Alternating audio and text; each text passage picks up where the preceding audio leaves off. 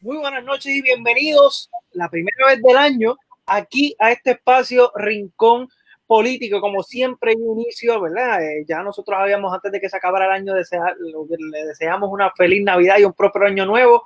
Así que lo volvemos a felicitar a todos ustedes. Espero que estos primeros días del año las hayan pasado de maravilla. Nosotros seguimos de regreso acá con nuestro compromiso de llevarle toda la información, todo lo que está pasando, tanto en lo político y en lo general, que esté pasando tanto aquí en Puerto Rico como en los Estados Unidos. Recuerde que nos puede conseguir a través de Rincón Político PR en Facebook y en Instagram. También nos puede encontrar en Twitter como Rincón Político y en cualquier plataforma de podcast favorito también nos va a poder encontrar. Y como siempre les digo, cambiamos de año, pero seguimos con el mismo panel excelente que siempre caracteriza, caracteriza Rincón Político y anda conmigo estas personas maravillosas que están aquí. Buenas noches, Rodney, Kevin y Brian. ¿Cómo están? Buenas noches, ¿todo bien? Buenas noches, buenas noches, todo bien. Qué bueno, qué bueno, me alegro. Quiero empezar este, ¿verdad? ¿Cómo les ha ido el año? ¿Cómo, cómo los ha tratado estos, este primer mes? Porque ya estamos casi terminando enero. Empiezo contigo, Rodney, para, para ir en orden. Pues todo me ha tratado bien, ha sido cargado, cogido en el trabajo y todo, pero, pero gracias a Dios seguimos en la lucha. ok, qué bueno. Ok, Iván, cuéntame. Mira, eh, a veces cuando comienza un año uno le gusta hacerse la, ilusión de que todo empieza de cero, ¿no? De que todos los problemas que había se quedan atrás. Y obviamente pues seguimos cargando con muchas de las situaciones, por ejemplo la situación de la pandemia, pero hay motivo para darnos feliz. El año pasado, eh, especialmente por el tema que vamos a estar tocando, ¿no? yo creo que no fui el único que vio esa inauguración y la, juramentación de la hora presidente eh, Joe Biden. O sea que definitivamente hay motivo para estar alegre. Yo creo que esa es una de las razones eh, por las cuales los ánimos este año por lo menos están un poco más arriba que el año anterior. Así que vamos a ver. Ok, Brian, cuéntame. Yo por mi parte, ¿verdad? Gracias a Dios, pues todo va, todo va bien, todo va en orden, un poco estresado esos primeros días de enero, ¿verdad? Por toda la situación política que ocurrió en los Estados Unidos, pero ya habiendo nuevo presidente, pues esperemos que, todo vaya bien en copa. Perfecto, claro que sí. Yo creo que los deseos de todos nosotros y todas las personas que nos están viendo son los mismos, pero yendo por el mismo tema, eh, que nos comentaba que iban hace un ratito de esa juramentación, eso hay que hablarlo. Yo creo que debemos empezar con ese tema. ¿Qué les pareció? ¿Qué, qué, ¿Cómo se sintieron en ese momento? Primero, antes de ir a lo, a lo, a lo más técnico y lo político, que yo salgo un poco y lo dejo a ustedes. Eh, que iban, cuéntame, porque fuiste el que, el que hiciste la mención desde un principio. Yo creo que fue un momento de alegría, en términos generales. Un momento de alegría y creo que se buscó proyectar la propia eh. Es un momento también de renovar esperanza, no solamente de renovar, como decía Biden en, un momento de su campaña, eh, el alma de la nación, sino muchas de las situaciones que han quedado. Obviamente la casa quedó patas arriba en, muchos sentidos. Sabemos, como comentábamos antes de que comenzáramos el programa, que los Estados Unidos está construido sobre una estructura tan sólida que se puede dar incluso el lujo de sobrevivir una presidencia tan alta como esta que acabamos de atravesar. Pero aún así hay mucho por correr, hay mucho por correr. O sea que yo creo que esta inauguración lo que nos trae es un poco de esperanza. Obviamente, y quiero mencionar antes de darle paso a los compañeros, también ese momento precioso, histórico, donde pudimos ver a la, primera vicepresidenta en la historia de los Estados Unidos juramentar, no solamente vicepresidenta en, términos de, una mujer, sino la primera eh, persona negra eh, descendiente también de, una familia asiática, específicamente de la India. Eh, o sea que hay más de una razón. Y, para, acabar, ¿no? La cherry encima del cocho la juramentó Sonia Sotomayor, nada más y nada menos. Eh, o sea que hay, razones para tener esperanza. Y yo creo que, la, inauguración precisamente nos dejó con eso. Rodney, cuéntame. Pues mira, yo voy a, ¿verdad? hacer mi apreciación. Yo era, yo era republicano, sigo siendo conservador, pero esos cuatro años fueron cuatro años difíciles para los derechistas que no estábamos locos o que no nos dejamos llevar por el culto y, el truyo alrededor de Donald Trump causaba pánico, era antidemocrático, el ataque constante incluso hacia el concepto mismo de la verdad, la polarización extrema de la sociedad, los videos esos que se veían cada rato de personas que parece que se sentían, ¿verdad?, legitimados por, por, el discurso de Trump, insultaban a personas hablando español o a que fuera. Y el país sufrió mucho, Estados Unidos sufrió mucho y el mundo entero. La, la, el deterioro del liderato de Estados Unidos era, aunque él dice que es lo contrario, pero nunca se le puede creer nada a ese señor, era una cosa que se notaba y se sentía, por lo menos yo, durante todo el año eleccionario, yo sentía que, que este hombre tenía que perder. Y que si no perdía, yo no sé, ¿verdad?, dónde iba a terminar las cosas, pero yo me preocupaba sinceramente porque esa persona, ese, ese tirano en potencia, no voy a disimular, para mí eso es un, tipo, un asco y, dictador en potencia. Él, si hubiese sido por él, como vimos el 6 de enero, la fuerza hubiese triunfado sobre la voluntad de los electores y hubiese impuesto un segundo mandato para él por ninguna razón en contra de lo que expresó y hubiese sido que lo, como dijo el, el, entonces líder de la mayoría, Mitch McConnell, hubiese sido el fin de la República. Y yo por eso estoy muy contento que haya perdido. Yo siento National Review, un periódico conservador que yo leo, puso yo creo muy apto lo que debería sentir mucho conservador ahora mismo, una liberación. Se siente como si el peso de, de cinco años terribles se hubiese quitado por encima y ahora uno puede ¿sabes? Puedes oponerte porque yo, de Biden hay muchas cosas que yo no estoy de acuerdo, pero no, o sea, yo no lo odio a él y no odio a los demócratas ni a nada. Y por ende, ¿sabes? se puede tener desacuerdos ahora sin esa guerra total, como él muy bien dijo en el discurso de juramentación, un, un desacuerdo político no tiene que ser guerra, no tiene que ser una crisis. Y yo espero que sean cuatro años aburridos, bien aburridos, y que podamos en todo el mundo, sanar y olvidarnos de las heridas de aquel tipo. Podemos dejar atrás el lamboneo con Putin y con Rusia. Y nada, como dijo Keyman, eh, estoy de acuerdo, Estados Unidos se puede dar ese lujo que no todos los países del mundo se pueden dar, que aguantó esa presidencia. Y yo, donde sea que esté en Washington, Hamilton, Jefferson y todos ellos, pues me quito el sombrero porque hicieron un buen trabajo y lo vimos casi 250 años después. Y, nada, yo bien agradecido que haya perdido ese hombre y, no sé si vieron el video de Van Jones, el ancla de CNN, cuando, cuando Donald Trump, cuando Biden ya se proyectó que había ganado. Es un mejor tiempo ahora para ser, para ser latino, para ser minoría, no se puede sentir no atacado, no se puede sentir, ¿sabes? Es un alivio y eso, bueno, imagínate, hasta, hasta me dan sentimientos que a mí casi nunca. qué bueno, antes de ir, con, con, con Brian, hacer la, ¿verdad? puntualiza y hace énfasis en que eres conservador y republicano, pero a pesar de todo sentía todas esas cosas este, con el presidente. Yo creo que hay un término por ahí, a lo mejor tú eres republicano, no dejas de ser republicano, tú no eres trompista, que es otra cosa, que se pasó a mover, como que se han un poco invertido esos términos, pero... Yo, le añadiría una cosa, Ariel, eh, no dejo nunca de tener sentido común. Y yo creo que a eso, este espacio llamamos precisamente a eso, a que más allá de cuál es la ideología de una persona, más allá de cuál pueda ser la afiliación de una persona, que Rodney y yo hemos, hemos hablado muchas veces y debatido que probablemente bajo Trump el Partido Republicano dejó de existir. O sea que yo creo que hay mucha gente que todavía pueden llamarse republicanos, porque estos fueron unas personas que secuestraron un partido, básicamente. Pero lo fundamental es que más allá de la ideología, más allá de una afiliación partidista, el sentido común nunca se quebrantó, como pasó con esos lunáticos que atacaron el Capitolio, eh, obviamente en este mes de enero. Brian, cuéntame. Pues mira, eh, tremendas observaciones y análisis que han hecho los compañeros y coincido totalmente con, ambos. Eh, a nivel mundial, son muchos los líderes que ya han expresado su contento y favor por la juramentación de Biden y sienten pues de que Estados Unidos eh, se encamina, ¿verdad?, a un camino eh, correcto. A nivel nacional y a nivel de Puerto Rico, yo creo que ese es momento de, de, júbilo y de celebración. El que tengamos ya esa persona fuera de lo que es la oficina oval, la juramentación de Biden un poco vuelve a traer cierta legitimidad, esa, esa fuerza que representa lo que es el, ¿verdad? la presidencia de los Estados Unidos. Para nosotros los puertorriqueños es un amigo la Casa Blanca en comparación con lo que fue eh, la administración Trump y todos los, ¿verdad?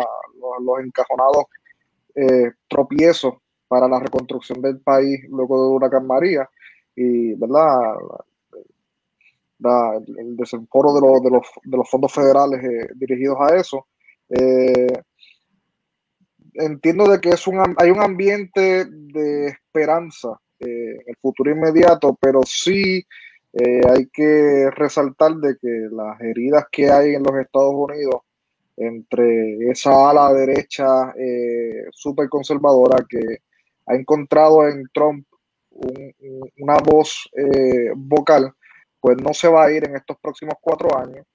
Eh, Biden en su discurso inaugural lo dijo, es tiempo de consenso, eh, se puede diferir con respeto, pero creo que él está muy consciente de que sobre 70 millones de estadounidenses dieron ese voto a Trump y son personas que pues van a estar ahí pendientes del más mínimo detalle del lead de esta presidencia para tirarse a las calles.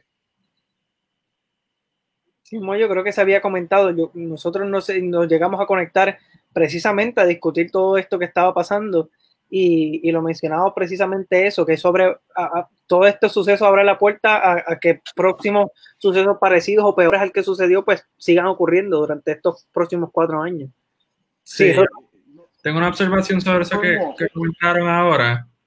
Lo que pasa es, uno tiene que tener consciente de que yo, por ejemplo, Trump sacó más votos que ningún presidente incumbente en cualquier momento de la historia, pero eso puede ser engañoso, porque primero, si uno mira en términos de, de victoria arrolladora, hay presidentes que han logrado ganar por mucho más. Este, Franklin Roosevelt, eh, Lyndon Johnson, Richard Nixon, Reagan, que Trump en ningún momento.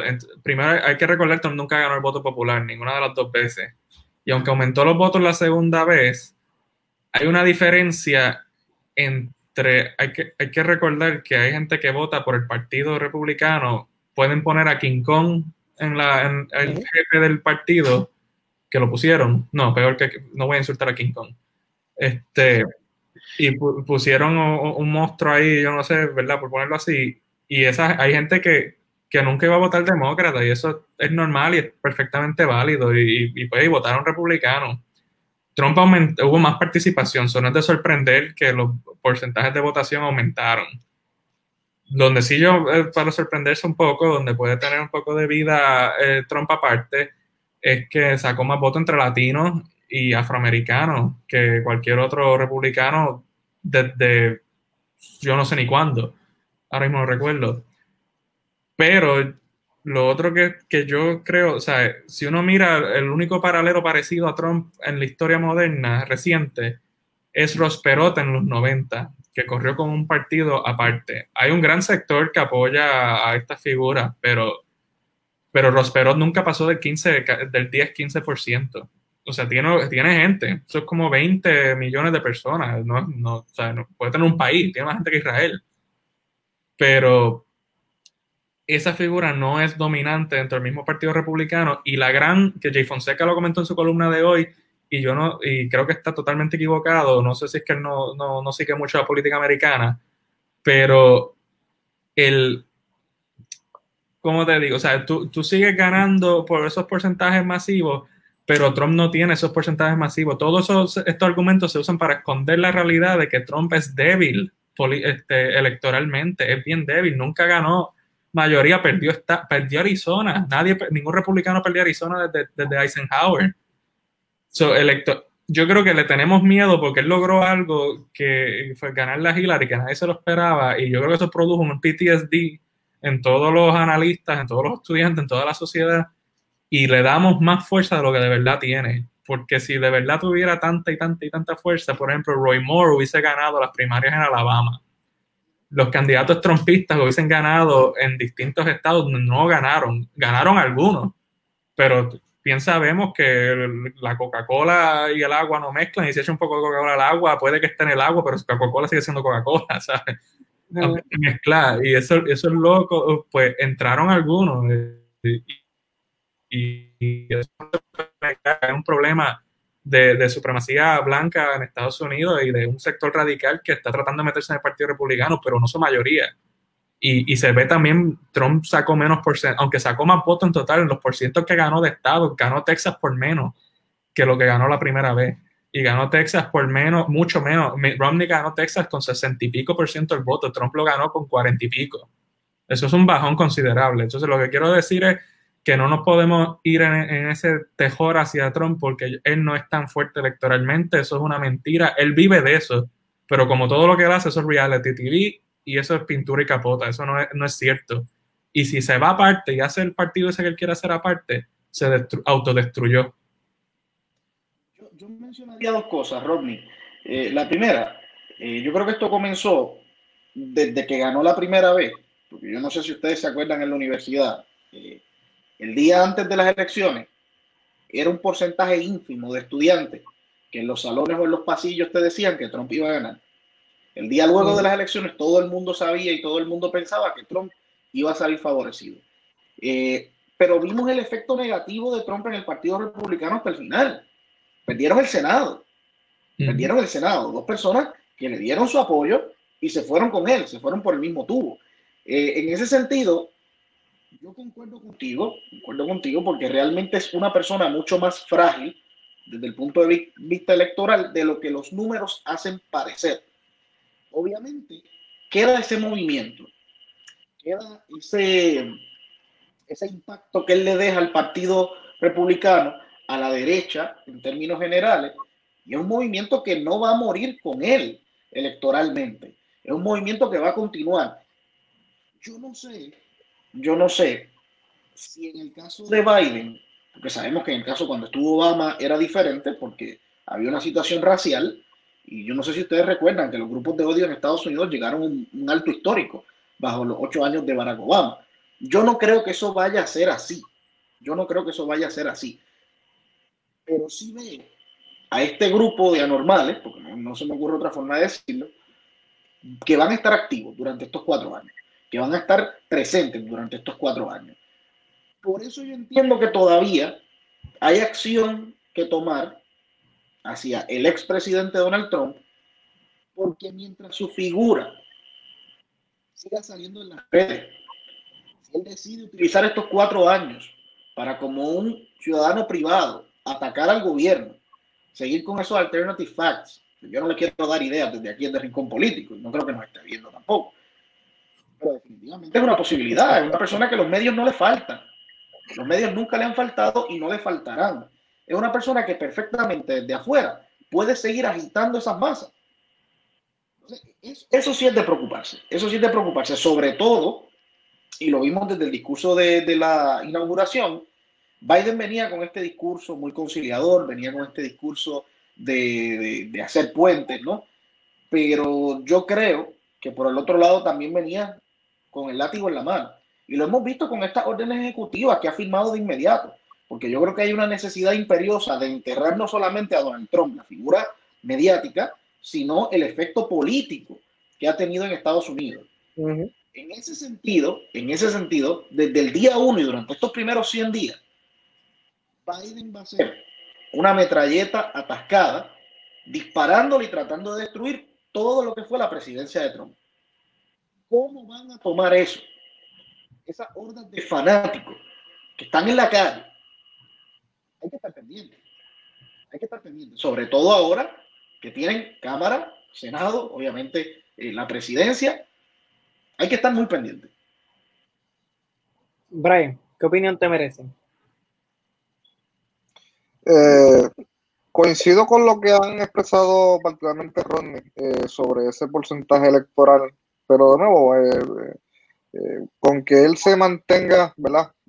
Viéndolo un poco desde afuera, con que él logre mantenerse eh, en el media, políticamente en el media, relativamente estable. Sabemos que en las últimas semanas él tomó un gran golpe de lo que fue eh, Twitter, Facebook, eh, básicamente las grandes redes sociales. si él logra tener un, stronghold nuevamente ahí, que es donde realmente él logra mantener su figura, pues podrían ser cuatro años de relativa inestabilidad en ese sentido, en la medida que él pueda nuevamente agarrar esa herramienta de comunicación entre él y sus fanáticos, eh, políticos, pues podría tener algún impacto significativo en lo que, ¿verdad? En, este resurgir. Yo, diría, para, para, continuar por esa línea, que obviamente el Partido Demócrata y el presidente Biden tienen una labor monumental por delante eh, para, para, revertir en la medida de lo posible lo que fueron esos cuatro años de, no sé si se le puede decir administración, pero es, el término que se utiliza. Pero yo creo que la clave, la verdadera llave la tiene el propio Partido Republicano. Si el propio Partido Republicano puede reconstruirse puede sacar nuevamente estas figuras más eh, coherentes, digamos. Yo he hablado, y lo saben, de Paul Ryan, por ejemplo, una figura que yo entiendo que pudiera volver a, emerger dentro del partido, si ellos vuelven un poco más de ese far right que, les ha caracterizado, no porque todos estén en esa línea, sino porque le dieron el micrófono al bocón del grupo. el que tiene el micrófono le pone un sello a los demás también. Si el propio Partido Republicano logra rearmar sobre la base que ya tenía, vamos a ver el efecto que Rodney mencionaba. Cómo esas personas que votaron por Trump simplemente porque eran republicanos van a dejar de ir a los rallies, van a dejar de apoyarlo y al final del día vamos a ver a Trump como lo que realmente es un lunático que tiene una tribu de personas limitada que donde él se va a gritar, pues se van a gritar con él. Pero yo creo que la verdadera llave para lograr eso la tiene el propio Partido Republicano. Eh, exacto. quiero dejar claro, ¿verdad? La, la mayoría de las personas que apoyaron a Trump lo apoyaron por diversas razones y la mayoría de las personas que lo apoyaron, yo estoy seguro, porque lo, he visto, muchos votaron por Obama y después votaron por él y yo, la mayoría de las personas no son, Hillary está equivocada cuando dijo que eran deplorables, tampoco es así. O sea, hay un, desafortunadamente Trump atrae mucha gente deplorable, los QAnon y todo eso, pero hay que dejar claro que eso no son la mayoría y y por eso a mí me gustó el discurso de Biden, porque trató de, buscarlos a ellos. Siguiendo con lo que dice uh, Kevin y Brian, yo estoy totalmente de acuerdo. Por eso es que a mí me. Yo creo en la libertad de expresión, pero aquí voy a decir algo medio controversial, pero a veces hay que limitarla. Y eso todo el que estudia Derecho lo sabe, que tú se limita, por ejemplo, los foros tradicionales por tiempo, manera y espacio. Y hay tipos de expresión que no están protegidas. Si yo me paro en un cine y grito fu, eso no me mueren como cinco personas, yo respondo por las muertes de esas personas no, es libertad de expresión. Por eso, Trump tenía esta manía, y lo sabemos, de usar comentarios y decir cosas en Twitter y en las redes sociales que si cualquiera de nosotros que estamos aquí, o si lo digamos ahora en Rincón Político, nos cerrarían porque violan los estándares de la comunidad.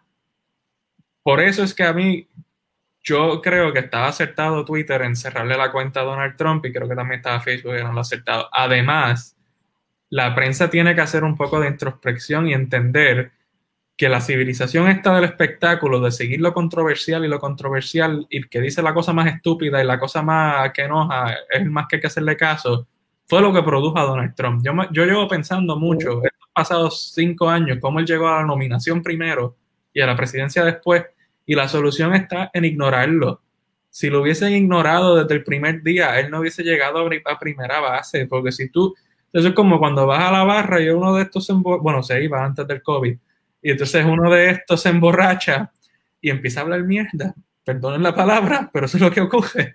Y entonces tú, lo ignoras y se queda ahí, si lo ignora, pero si alguien empieza a buscar pleito y le forma pelea... Se, le ignora hasta que se va. Hasta que se va, pero si alguien le busca la vuelta y empieza a formar pleito, pues se va a quedar y se forma el revolú. Pues eso pasó con Donald Trump. Donald Trump es el borracho de la esquina y lo, tienen que ignorar y lo tienen que hacer ahora otra vez porque si lo vieron a dar foro puede volver a ganar la nominación. A eso es lo que voy a hablar. El que ha visto Hito Harry Potter. lo va a aquí de Puerto Rico, pero a ver, está poniendo los pasos. Sí, el pero. Que el que ha visto, el que ha visto Hito Harry Potter sabe que este tipo es como un Bogart. Sí. Hay que mirar para el otro lado. Hay que mirar para el otro lado la realidad. Y perdona que te interrumpa, porque es que trae un punto que, que, que me parece demasiado acertado la realidad es que llegó a la presidencia de la misma manera en que metió en la cabeza de mucha gente que él era el tipo más exitoso del mundo, en base a las apariencias, porque donde quiera que se paraba con un Ferrari o en una limusina y se bajaba con tres modelos, allá caían 6, 7, 8, 9, 10, 12 cámaras de los canales más importantes del país. Y lo mismo hicieron cuando estaba corriendo para la presidencia. Y lo mismo va a tratar de hacer ahora si en efecto quiere mantenerse vigente en la política. Y Entonces, hay, que, hay que ignorarlo, esa, es la fórmula. Y, eso es lo que, o sea, lo que dice el Partido Republicano de el que tiene el poder para, para sacarlo, yo estoy de acuerdo. El Partido Republicano tiene una responsabilidad no solo, yo no diría política o por su propio interés, sino una responsabilidad a los tiempos y a la preservación de la Constitución y la República, que ellos supuestamente se halagan de que son los que la protegen de sacar este tipo de carrera. Este tipo insinuó insurrección contra la Constitución de Estados Unidos y deberían condenarlo en el Senado y prevenirle volver a tomar el, puesto el resto de su vida. Y para concluir, lo otro que quiero decir, un último punto en este aspecto, los republicanos los han demonizado por muchas décadas. Por muchas, John McCain ahora es el gran héroe, pero yo recuerdo las elecciones del 2008 y yo recuerdo que a John McCain le decían criminal de guerra, le decían este, abusivo. Es más, recuerdo cuando McCain votó para, para adelantar la votación del, plan de salud de Trump, que él dijo, él siempre explicó que iba a votar para que adelantaran al, al, pleno, para después votarle en contra en el pleno. Pero cuando votó a favor del pleno, empezaron a insultarlo de que esto siempre, todos los republicanos son iguales, etcétera, etcétera, etcétera.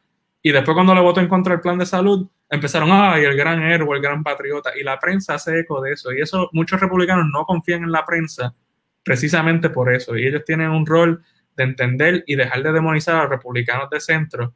Porque para acabar de completar, le hacen lo mismo a Romney, lo recuerdo, las elecciones de 2012 yo las viví.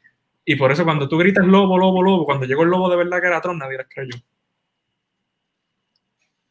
Brian, ¿ibas a comentar algo?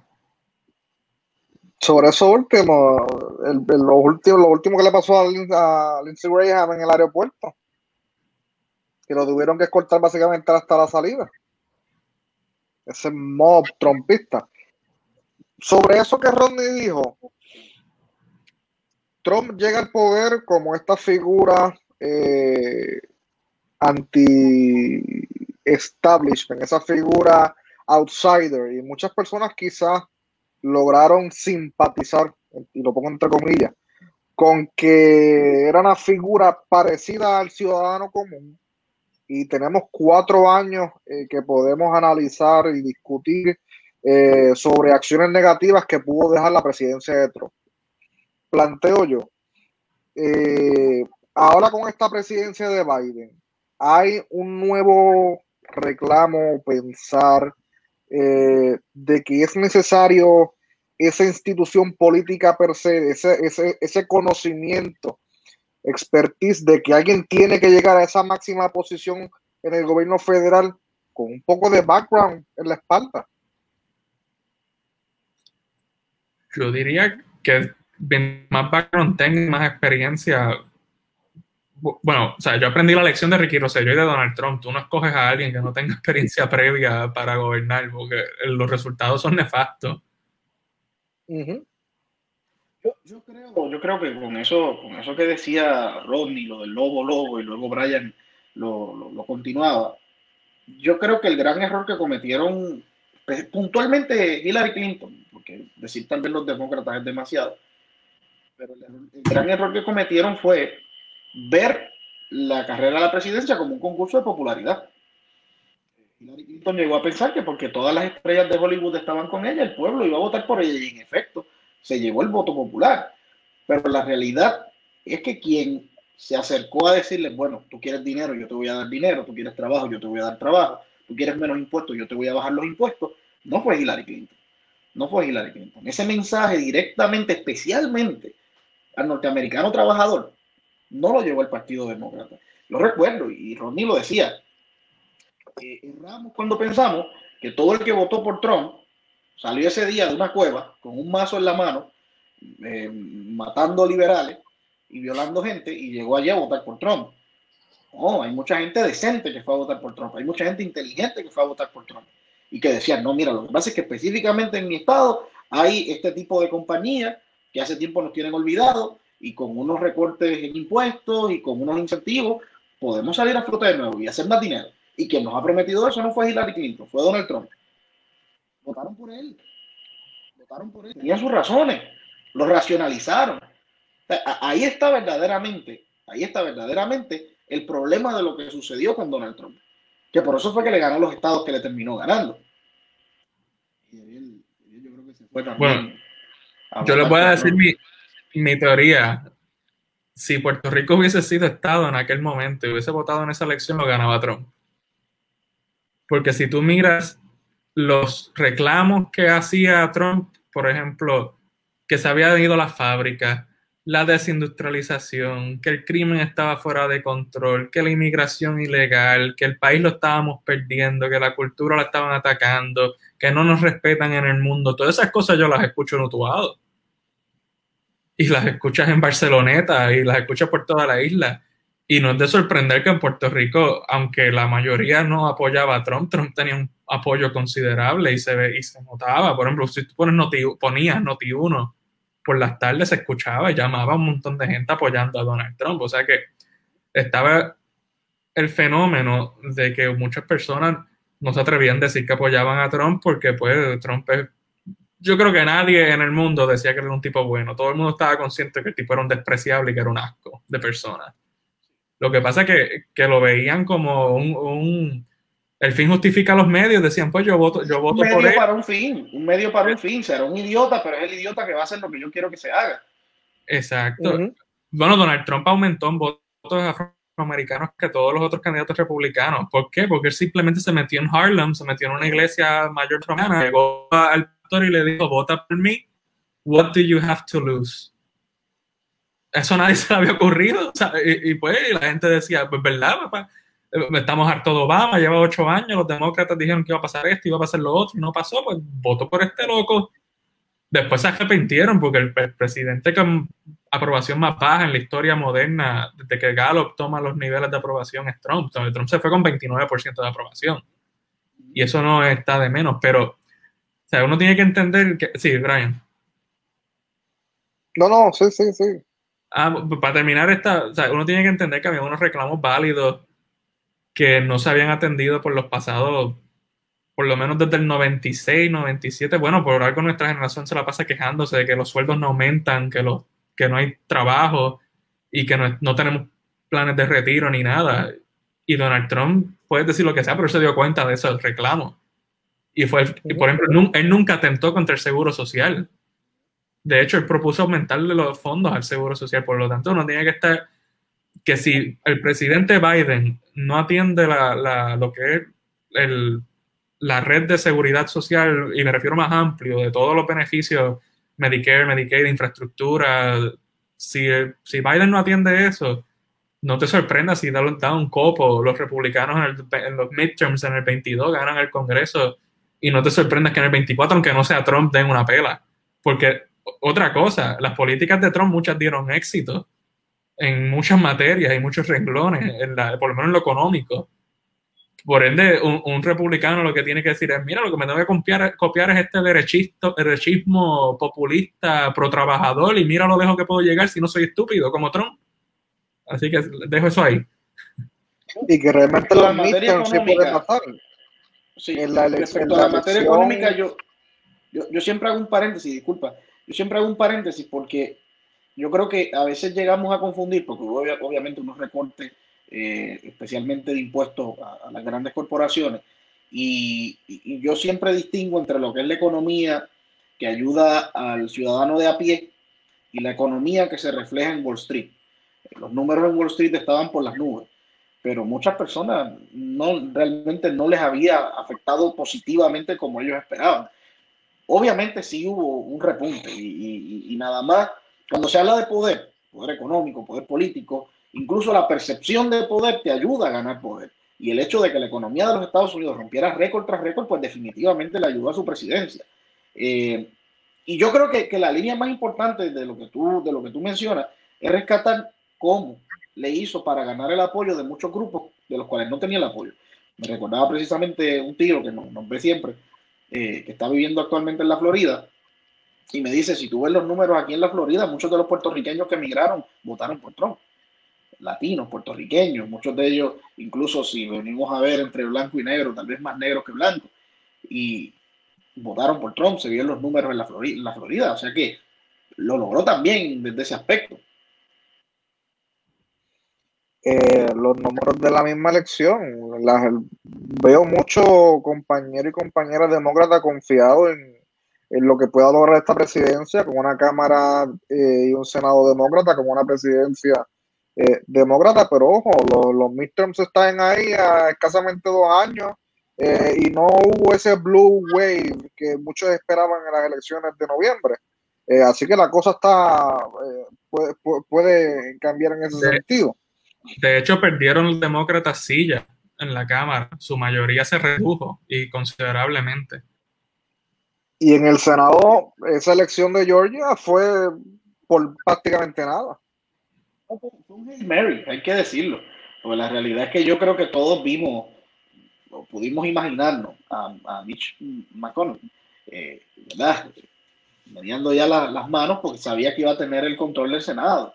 Eh, pero la elección de Georgia fue la estocada final. Yo creo que incluso también eso motivó a que él asumiera las posturas finales que, asumió incluso en contra del presidente. Pero yo creo que está precisamente en ello. Los, republicanos nunca han tenido que hacer demasiado para ganar el Senado. Y la Cámara de Representantes particularmente, sí. Y esto es un error que yo entiendo que, que Biden no debe cometer, no por mis preferencias ideológicas, no que yo prefiera una forma de gobernar que otra, es por la estrategia de mantener la mayoría tanto en Cámara como en Senado, Biden tiene que lograr que aunque sea un avance del, ala liberal del Partido Demócrata, que la política pública constante sea la suya.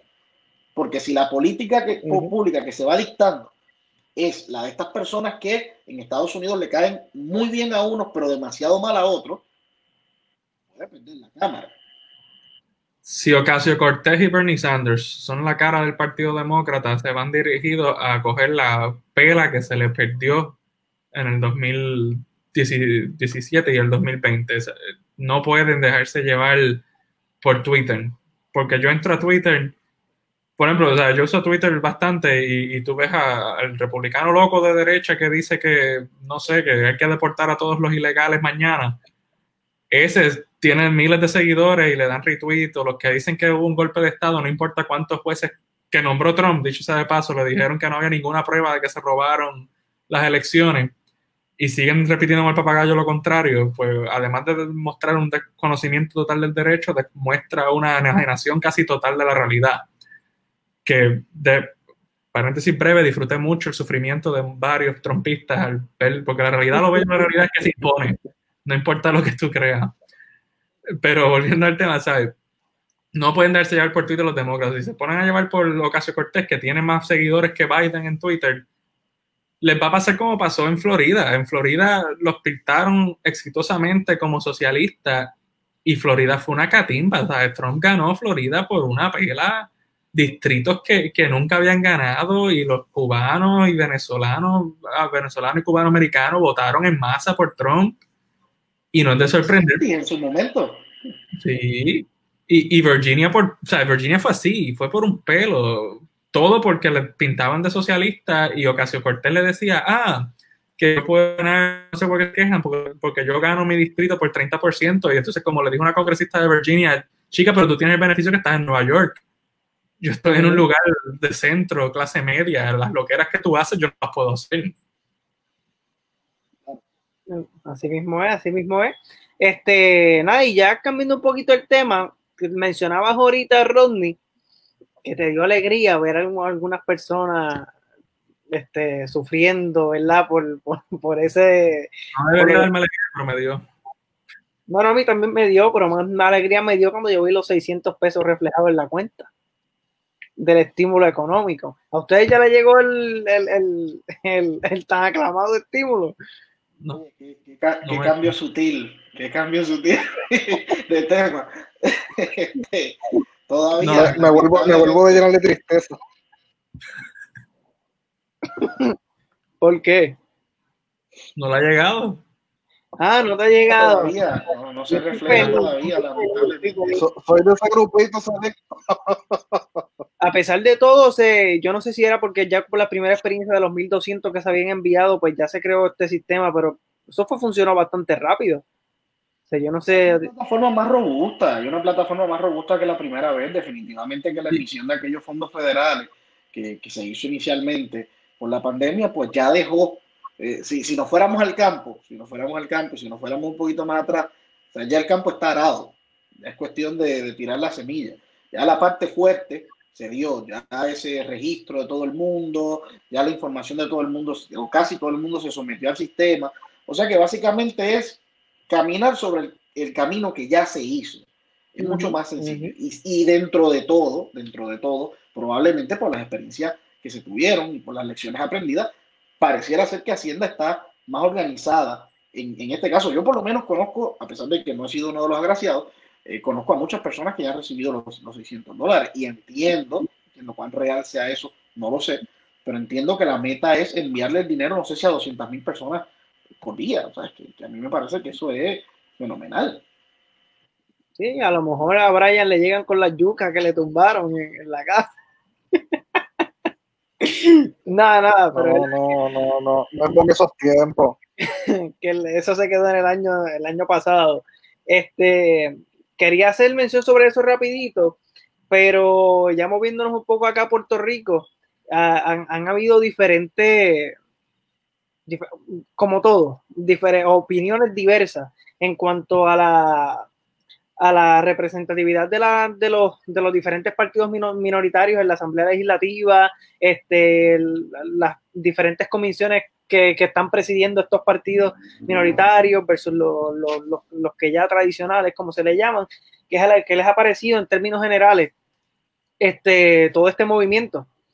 Empiezo contigo, Brian, que estabas calladito. Y ese quedó callado. ¿Me escuchan? Sí, sí. Claro. ¿Me escuchan ahora? Claro. No, te, no te escuchamos, pero te eh, queremos escuchar. Pues eh, en las elecciones, el mandato del pueblo puertorriqueño, pues yo creo que fue uno bastante contundente y claro de que querían una, una voz más representativa en lo que es la Asamblea Legislativa. Yo creo que así quedó estipulado con la composición de los, de los distintos partidos, las distintas personas que ¿verdad? lograron ganar los escaños. Eh, con respecto a las comisiones, eh, ya algunos se han ido posicionando en el Senado, eh, digo, aunque todavía las comisiones no están estipuladas claramente, eso va a ocurrir la semana que viene cuando entren en sesión ya de lleno, pero sí ya se han rumorado de que, por ejemplo, lo que es el exsecretario de Hacienda Juan Zaragoza estaría presidiendo la Comisión de Hacienda en el Senado, eh, Joan Rodríguez Bebe eh, también, muy interesantemente, la Comisión eh, y corríame si estoy mal, de la familia eh, y la vida. Sí.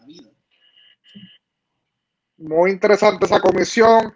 En la, en la Cámara de Representantes tenemos a Juan José, el representante del Distrito 28, con la Comisión de Asuntos Municipales. Eh, una comisión, ¿verdad? Un, un, tema donde él ha sido bien vocal, lo que fue durante su campaña y, ya como representante electo.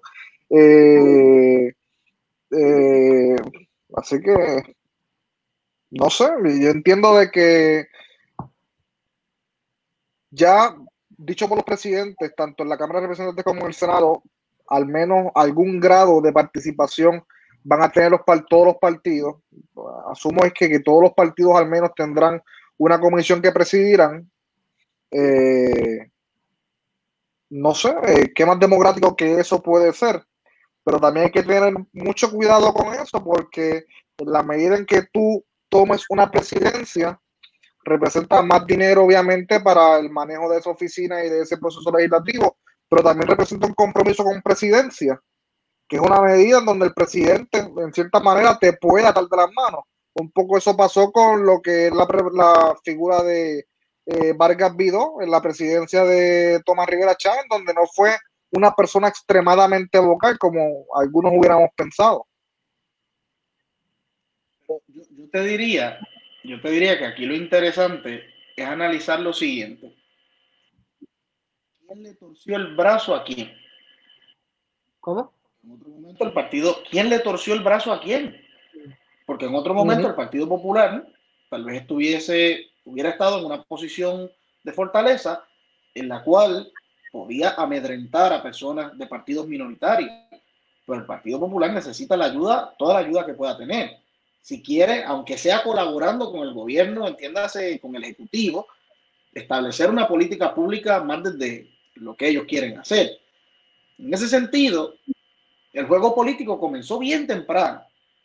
Se hizo todo un discurso de que estos partidos que venían eran nuevos y eran diferentes, pero se acostumbraron muy rápido a la política, porque llegaron inmediatamente. En esos primeros días ¿A quién se le va a creer al final del día? Pues esto es como todo. Cada cual decide creerle a quien le, quiera creer.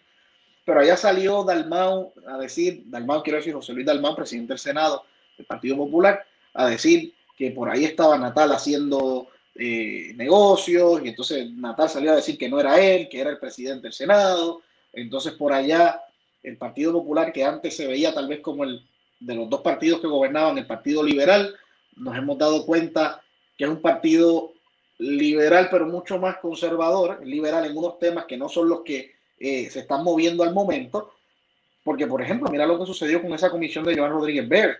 Yo no voy a entrar, yo no voy a entrar en, debate de si una comisión eh, buena, adelanta una causa necesaria o justa. Yo sí pienso que es una comisión controversial, sobre todo porque sabemos que el Senado maneja comisiones que siempre están, comisiones recurrentes, y unas comisiones que se crean aquí se creó una comisión que le caía como anillo al dedo a, a, no a Joan Rodríguez. Y las, expresiones, y las expresiones que ella hiciera, que ella hiciera previo a, otorgarse esa comisión. Por supuesto, para, por supuesto, lo que le, digo al país, la, la, la figura del presidente. Claro, le digo al país, aquí hay una persona que va a contar con mi voto para presidir el Senado porque se comprometió conmigo, entre otras cosas, a, a limitar en ciertos aspectos el tema del aborto. Pero aquí es donde yo vuelvo y hago la pregunta. ¿Quién picó adelante? ¿Quién le torció el brazo a quién? ¿Fue José Luis Dalmau hacia Proyecto Dignidad? Y les dijo, mira, yo coincido con ustedes en este tema, dame tu apoyo y yo también te doy mi apoyo, creamos una comisión, esto va a estar bien chévere, o fue al revés. Fue Joan Rodríguez Bebe quien se acercó al presidente y le dijo, mira, aquí lo que está pasando es que tú, sí, aquí lo que está pasando es que tú solito y tu partido solito no se pueden imponer, tú necesitas gente. Sabemos que Joan Rodríguez Bebe, porque lo había dicho antes, había votado anteriormente por el Partido Popular Democrático y se identificaba con ese partido. Tú necesitas ayuda, no la vas a encontrar en el Partido Nuevo Progresista y Victoria Ciudadana se te va a resistir más que yo. Ahora, el mono baila por algo.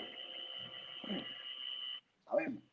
Algún beneficio tengo yo que tener. Y ahí es donde yo me planteo, ¿quién habrá dado el primer paso? ¿Quién habrá dicho, no, no, no, que hay una situación provechosa en la cual si yo ejerzo la presión necesaria, puedo salir ganando? Pero este juego de sillas, este juego político, lo vimos del primer día, de los que no estaban en la política, de los que eran una cosa nueva, llegaron a la política y les salieron los colmillos que le llegan a la mitad del pecho. Sí. Irónicamente, con, esa, con esa movida, parecería que Víctor, que, que Víctor Ciudadana, que Joan Rodríguez Bebé de Proyecto Unidad y Vargas Pido, candidato independiente, parece, parecerían ser esas figuras conciliadoras con esa posición del PPD para lograr tener una mayoría, entre comillas, también. Claro, sí, sí quiero decir, para ceder la palabra, porque no pretendo hacer un monólogo, pero sí quiero decir que me alegró, me alegró mucho el nombramiento de eh, Anaíma Rivera Lacen, me parece que la, la, comisión que le dieron fue la de Derechos Humanos. Eh, derechos Humanos tenía por aquí. Eh, derechos Humanos y Laborales. Y asuntos laborales, o sea, una persona que, que, ha hablado mucho de este tema. Y yo creo que es una justa, es una justa nominación, una, una justa, bueno, nominación no, básicamente se le, se le va a dar esa comisión. O sea que todo el mundo se llevó algo, todo el mundo se llevó algo. Algunos parece que lo negociaron más, otros parece que lo negociaron menos, pero el jueguito de las sillitas musicales comenzó bien temprano en este cuatrienio. Rodney, estás ahí calladito, pero veo expresiones en la cara, veo acierto, desacierto, cuéntame. Sí, siento que, lo siento que no disimulo mucho, este, ¿verdad? Sobre el mandato que mandó el pueblo de Puerto Rico, yo creo que el pueblo mandó un mandato pero fue contundente porque el mandato claro pues nos mandó. No se sabe lo que, lo que hay ahí, excepto con la estadidad. Pero voy a hacer un, una cita de un expresidente que a mí me cae muy bien, que se llama Calvin Coolidge, alabado sea su nombre, que decía que no tuviera rapidez tratando de legislar y dejar a la administración pública alcanzar a la legislación. Yo coincido con la opinión de, del licenciado Carlos Díaz Olivo, que él hace unos días comentó que, el reto más grande que había ahora mismo en Puerto Rico no era necesariamente uno de legislación, porque legislación tenemos bastante. Hay alguna que se tiene que hacer. Cuando entrevistamos al ahora representante José Bernardo Márquez, pues como le comenté, yo pienso que la legislación de corrupción que él plantea se tiene que, se tiene que hacer urgentemente y preferiblemente mientras más temprano mejor.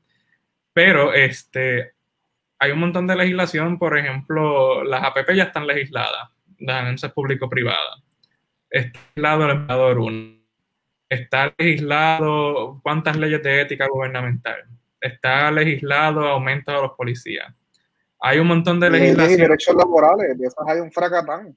Derechos laborales. Por eso es que yo aquí discrepo de mis honorables compañeros y yo pienso que Ana Rivera la hacen en esa comisión, eso es infernal, porque sencillamente tienen una persona, estos son académicos, activistas la mayoría, que ellos pretenden que todas las cosas, todos los problemas del mundo se resuelven pasando una ley, la mayoría por lo menos.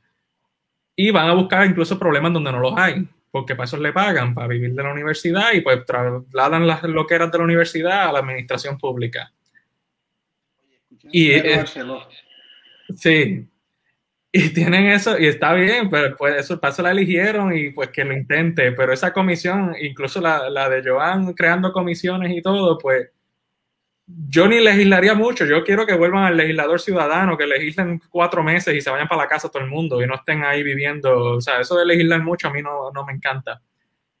Y estoy de acuerdo con que Iván, que lo que comentó de que los colmillos lo sacaron rápido, pero eso a mí me parece mágico y perfecto y bello, porque me prueba, como escribí en el periódico Ojo al Medio, que la naturaleza humana no cambia.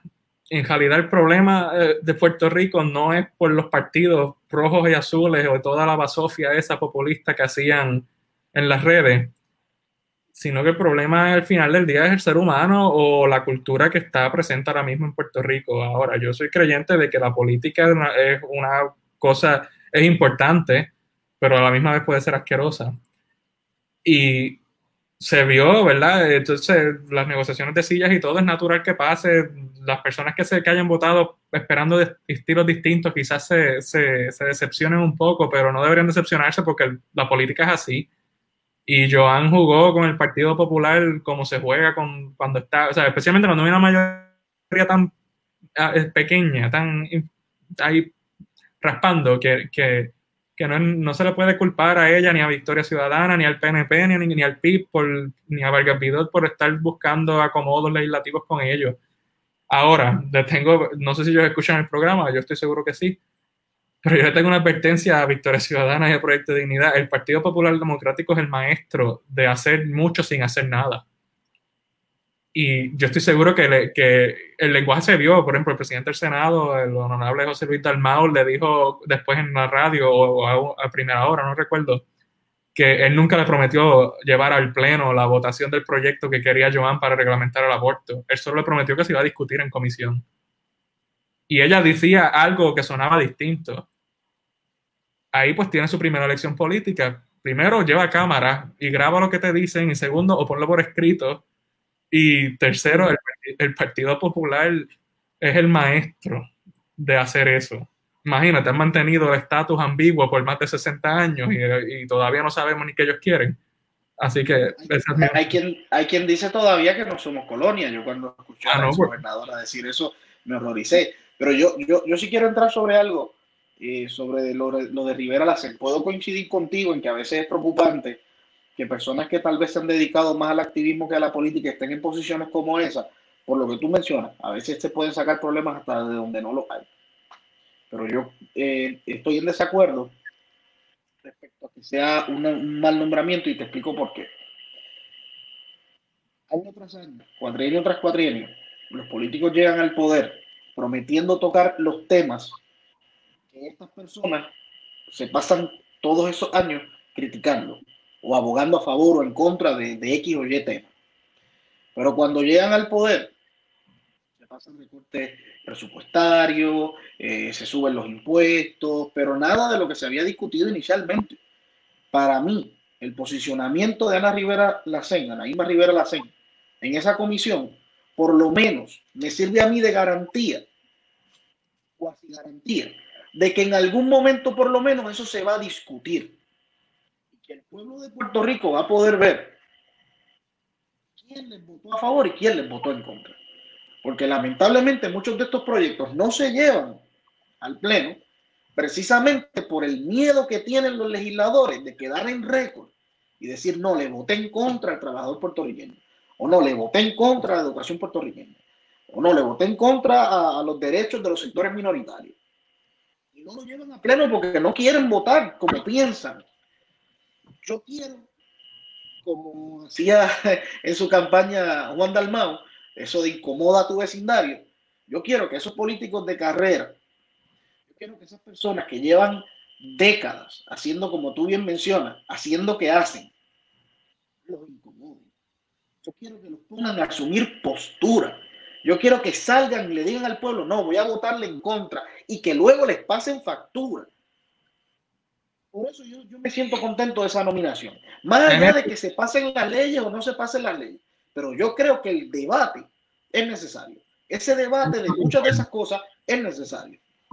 En eso concuerdo. Ayudar más que bueno, pero acuérdate que ser político, la mayor parte de las personas, estoy citando a Calvin Coolidge otra vez, alabado sea su nombre, este, la mayoría de las personas que se meten a la política no fluctúan con el viento o no tienen posiciones firmes. Y entonces, pues no te sorprender, pero por eso me encantaría lo que dice y me encantaría verlo. Yo coincido. Por eso pudiera ser beneficioso, y por, por, eso pudiera ser beneficioso, Rodney, porque fíjate que tal vez si muchas de esas personas que llevan años ya ahí y nunca han hecho nada, si los ponen por fin en el spot, tal vez tengan que votar a favor del sentido común y tal vez tengan que votar a favor del pueblo de Puerto Rico, una vez, de una vez y por todas, simple y sencillamente por no quedar mal, no porque les salga de la voluntad de su corazón, no porque sean buenos samaritanos, sino simple y sencillamente que vayan a quedar tan mal parados y tan en evidencia el costo político por irse en contra, claro, por el costo político, que van a tener que decir, bueno, yo sé que cuando a mí me dieron los fondos para yo correr mi campaña, no querían que yo votara por esto. Y yo sé que los que me apoyaron para que yo pasara esa ley, que es contraria a lo que están proponiendo ahora, no van a estar muy contentos con esta postura que yo voy a asumir. Pero los mantengo contentos a ellos o mantengo contento, contento al que va a votar por mí en cuatro años. Yo quiero por lo menos que los tiren al, al, al ojo del huracán. Yo voy a sacar una línea de lo que dijo Keidan y lo que dijo Ronnie, porque creo que ambos tienen un punto, eh, puntos que se entrelazan directamente. Personalmente, yo entiendo de que esa comisión, eh, lo que respecta a Naima Rivera Lacen, creo que es una muy indicada eh, y directa para ella, obviamente por su trayectoria. Anaíma es una señora de que, ¿verdad?, tiene un conocimiento especializado en la materia legal y de los derechos humanos, inclusive también en los temas laborales, y ha sido muy vocal en esto por años. Eh, y es muy, no solamente en Puerto Rico es muy conocida sobre estos temas, sino también a nivel internacional. Eh, pero también, y, por eso creo que sería una buena presidenta de esa comisión y una buena senadora en estos temas particulares, porque tiene ese bagaje eh, legal y de derechos humanos que pues simplemente eh, y muy posiblemente otros senadores y senadoras no tengan en esa asamblea legislativa. Pero por otro lado, también coincido con Ronnie en que ser académico no es igual, no es sinónimo de lo que es ser eh, un buen legislador o simplemente un, un, legislador, entendiendo de que el debate académico, aunque sea muy propio tenerlo en estos foros eh, de discusión política y pública, no sé cuán beneficioso sea tener ese debate académico, puramente académico, en el foro político de la Asamblea Legislativa, porque entonces ahí sí, un tema que simplemente se puede solucionar con una medida puede tornarse una confrontación extensa y masiva entre distintas figuras políticas al no llegar a un consenso eh, sobre esa pieza en particular.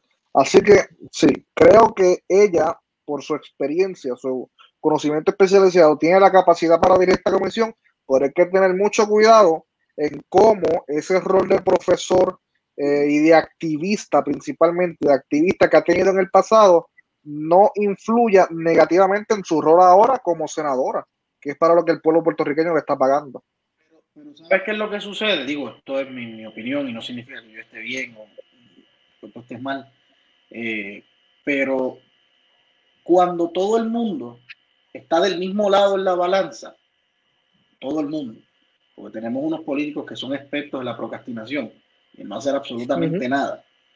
Hace falta alguien pesado que se pare al otro lado de la balanza, aunque sea molestar, aunque sea tirar piedra, aunque sea tirar piedra. Yo, yo soy, yo soy de la creencia que entre un político que para lo que sirve es para tirarse fotos, para lo que sirven es para montarse los carros oficiales y donde quiera que se vaya a contar, cortar un listón, tomarse una foto.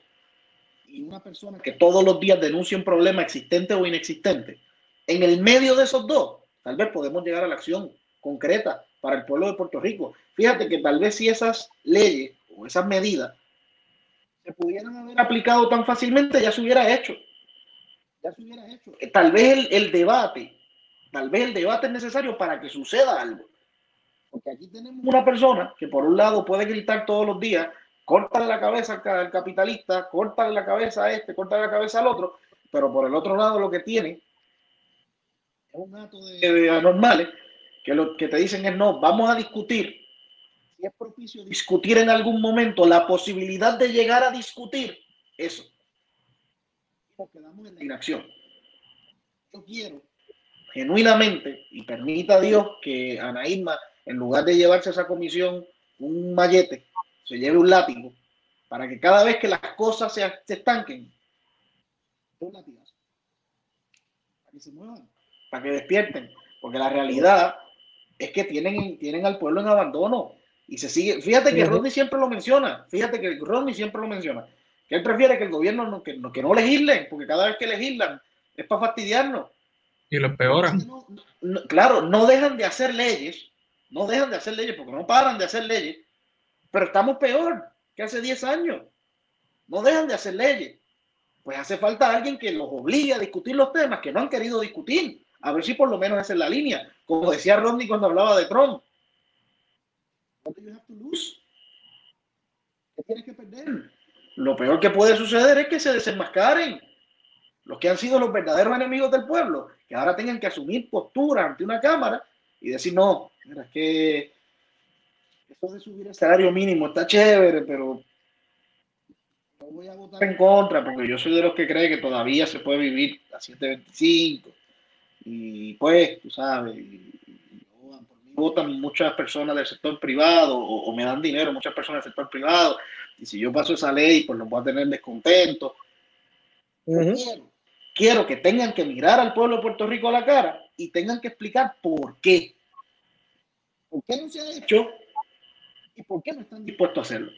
Aunque sea eso, porque tal vez el producto de esa discusión va a ser que en cuatro años ese o esa le den una patada por donde se la tienen que dar y que tal vez en seis años se legisle y se pase esa ley para subir el salario mínimo, por ejemplo, o para auditar la deuda pública. Como todo el mundo lo dice, todo el mundo lo dice, cuando el Partido Popular estaba en, minoría lo decía, no, auditar la deuda pública, no, el salario mínimo cuatrimestre anterior no lo hicieron tampoco. Y como dice Rodney, este cuatrimestre no lo van a hacer tampoco. Tengo dos comentarios. auditar la deuda pública, creo que me parece muy positivo que el gobernador Pierluisi quiera hacerlo. Yo soy de los que cree, hay gente que piensa eso va a ser la varita mágica, que de momento no va a haber más deuda. Yo no creo eso. Puerto Rico debe pagar por lo menos la, la deuda constitucional y la emitida de buena fe, por lo menos, que yo creo que esa es hasta el 2004, 2005. Yo sé que después del 2006 ya la deuda es dudosa, especialmente la, la emisión de Alejandro García Padilla, que eso pues, ¿qué se puede pedir de la porquería esa? De gobernador, de persona no. Este, eh, pero lo, lo, lo, otro es que el salario mínimo, yo estoy seguro que lo va a aumentar ahora el presidente Biden pero, o sea, es triste que no lo haga la legislatura de Puerto Rico, que lo ha podido hacer por tantos años que se lleva discutiendo y lo tiene que venir a hacer el Congreso, porque no, porque aquí no nos que no sé por qué, porque tanto eh, García Padilla como el PNP tuvieron mayoría legislativa y gobierno completo los pasados ocho años, sí, ya me estoy descuadrando porque ahora hay un nuevo gobernador y los últimos cuatro parecieron 30, pero me, da, me da pena que, haya llegado el punto que hay que depender otra vez que el Congreso lo legisle, algo que, que se puede legislar, que muchos estados lo han legislado que creo que él sea el actual secretario de Desarrollo Económico, creo que los otros días o hace unos días hizo unas expresiones sobre eso de, de, aumentar el salario mínimo y cuán desastroso sería para esos pequeños y medianos comerciantes aquí en Puerto Rico. Pero ahí es donde yo digo que al final, al final del día, hace, hace falta alguien, tal vez es Anaíma Rivera Lacen, tal vez no, pero hace falta alguien que los obligue a poner la acción donde ponen la palabra ah, tú quieres aumentar el salario mínimo, tú quieres aumentar el salario mínimo, tú quieres aumentar el salario mínimo y tú también quieres auditar la deuda y la deuda, pues vamos a hacerlo. ¿Cuál es el issue? ¿Hay que llevarlo al pleno? Pues se lleva al pleno. Yo, yo, lo, yo lo brego en la comisión, no hay ningún problema. Si tú lo quieres hacer, y tú lo quieres hacer, y tú lo quieres hacer, y tú lo quieres hacer, y tú hace cuatro años lo propusiste, y tú hace dos, y tú hace seis, y tú hace ocho, y tú hace diez, ¿por qué no lo hemos hecho? Vamos a hacerlo. Eso es lo que yo quiero ver. Eso es lo que yo quiero ver. Y dicho sea de paso, si aquí me meten en alguna lista negra de alguno de los partidos tradicionales, porque se fastidie, pero por eso yo le di el voto. Yo, en ejemplo particular, le di el voto por eso. Vamos a ver si me decepciona o, no. Bueno, pues esperemos que no y, que de las personas que nosotros hayan votado no nos decepciona ninguno. De los que siempre me decepcionan. Ay, bendito. Pero nada, este, que otra cosa que queríamos, que queríamos, ¿verdad? Abundar y que, ¿verdad? Todavía no ha salido muy bien. Digo, si Rodney, yo no sé si alguno de ustedes tiene alguna información nueva sobre la, contienda en la alcaldía de Guánica, que es una contienda bastante interesante, eh, donde el alcalde este por nominación directa, o sea, el candidato a la alcaldía por nominación directa resultó hasta el momento, ¿verdad? Preliminarmente como el vencedor, creo que se está dilucidando algo en el Tribunal Supremo y todavía no. El, Supremo ya decidió y, dijo que los votos a mano se tenían que contar. Eh, no he leído la opinión, si no te puedo dar los detalles exactos, pero según entendí, por leí el resumen y es que ordenó que se leyeran los votos a mano cuando se adjudicaron esos votos a mano, entiendo que el candidato Right In ganó por nueve votos. Y es el nuevo alcalde de Guanica, lo cual está impresionante. Y entiendo que hay un rumor de que él corrió como independiente, obviamente, pero hay un rumor de que ya él se quiere volver a afiliar al PNP. Yo te diría una cosa, no te diría una cosa. Digo, inicialmente él quería correr, hay que decirlo, bajo, bajo proyecto Dignidad eh, me parece que había sido él. Pero yo escuchaba a uno de los comisionados electorales del Partido Popular en Guánica y él decía que la situación estaba más compleja de lo que parece porque eh, eh, el, candidato independiente tiene más votos de los que hay right in. Nosotros tendríamos que asumir que todos y cada uno de los votos que hay right in fueron para él y que de algún lado salieron los que le están dando la victoria. Explicaba el comisionado, que por eso yo entiendo que lo, mejor que se puede hacer es esperar a que se dé ese recuento. Explicaba este comisionado del Partido Popular Democrático que básicamente aparecieron los famosos maletines, eh, que no se sabía si esas actas se habían contado o no, y el presidente de la comisión lo que dice es, bueno, vamos a contarlas de nuevo. Era tan sencillo como sumar todas las actas pero existe la posibilidad de que algunos votos se le estén adjudicando dos veces a ese candidato. O sea que todavía eso hay que ver en qué termina. Sabemos obviamente que el candidato del Partido eh, Popular ya juramentó. O sea que eh, eso, eso no está escrito en piedra y eso no significa que, pero, no se le puede remover, pero... El ahora, el ahora gobernador Pedro Pierluisi había juramentado en el verano del 19. Juramentó dos veces.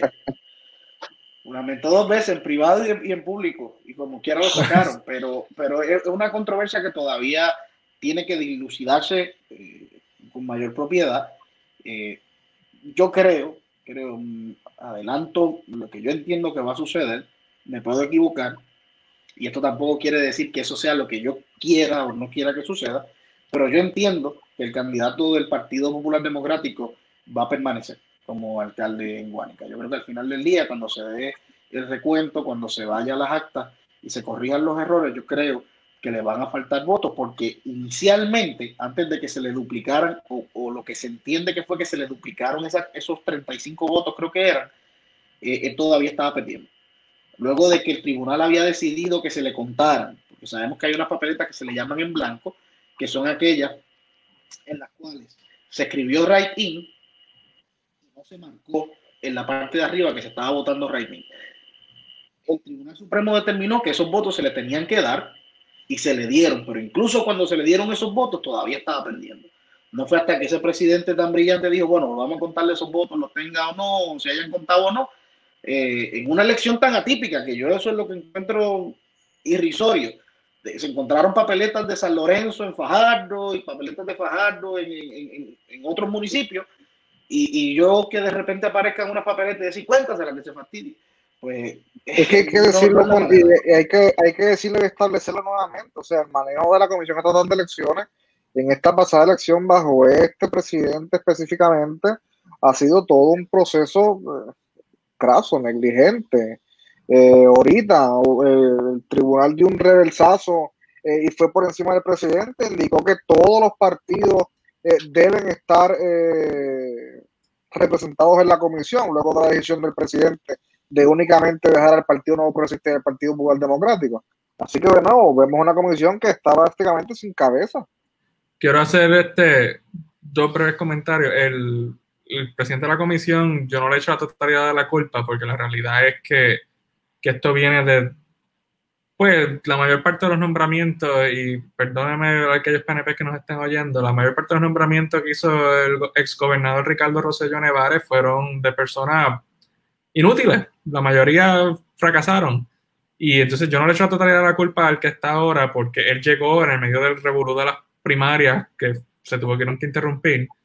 Y que hacer un comentario de, ¿verdad? El Tribunal Supremo ha tenido que intervenir tanto en los pasados años para resolver crisis políticas que no debería, demuestra que hay un problema, ¿verdad? Que estamos disfuncionando, haciendo disfuncionar. Pero cuando tú lees la opinión de, del Supremo de las primarias es bien gracioso porque hay una parte que dice nuevamente tenemos que atender asuntos de, de, una crisis política porque yo no sé por qué se formó que hasta ellos están cansados de que eso pase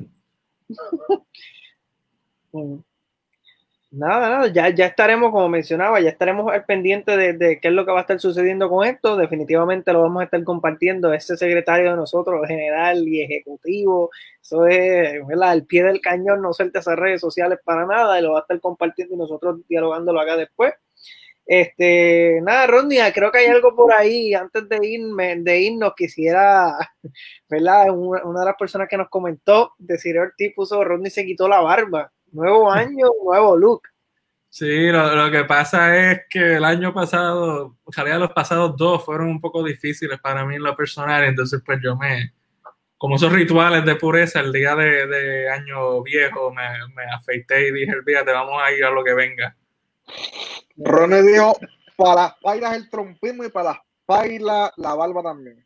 Para citar la canción navideña, todo lo malo, échalo para allá. Así mismo dijo Rodney. Muchachos, ya creo que ya llevamos aquí una hora y quince. Siempre decimos, vamos a hacer algo de 40 minutos, pero se extiende la cosa, ¿verdad? La discusión se ha dado de lo más chévere, de lo más bueno. Así que nosotros volvemos otra vez aquí, como muy bien menciona Kevin, al pie del cañón toda la semana. Así que vamos a estar estrenando ahí nuevo intro. Ahora me, me comprometí frente a la gente. Nuevo intro, este, nuevas cositas chéveres vienen por ahí. Así que nada, como siempre les digo, puedes seguirnos en todas las redes sociales, Facebook, Instagram, Twitter. Estamos en todos los lados, la plataforma de podcast favorito nos puede conseguir en todas. Y nada, gracias muchachos por siempre decir presente y luego ya en este nuevo año volver con, esto, con esto que vamos a ir transformando poco a poco. Acá callado, Oye, pero nos vamos, o sea, no vamos porque si nos ponemos a hablar, estamos aquí hasta las 3 de la mañana. Usted dijo, no, ya el jefe habló, esto es, llévatelo, Poncho. Pues dale, dale, nos vemos. Muchísimas gracias y todas las personas que estuvieron conectadas, muy buenas noches.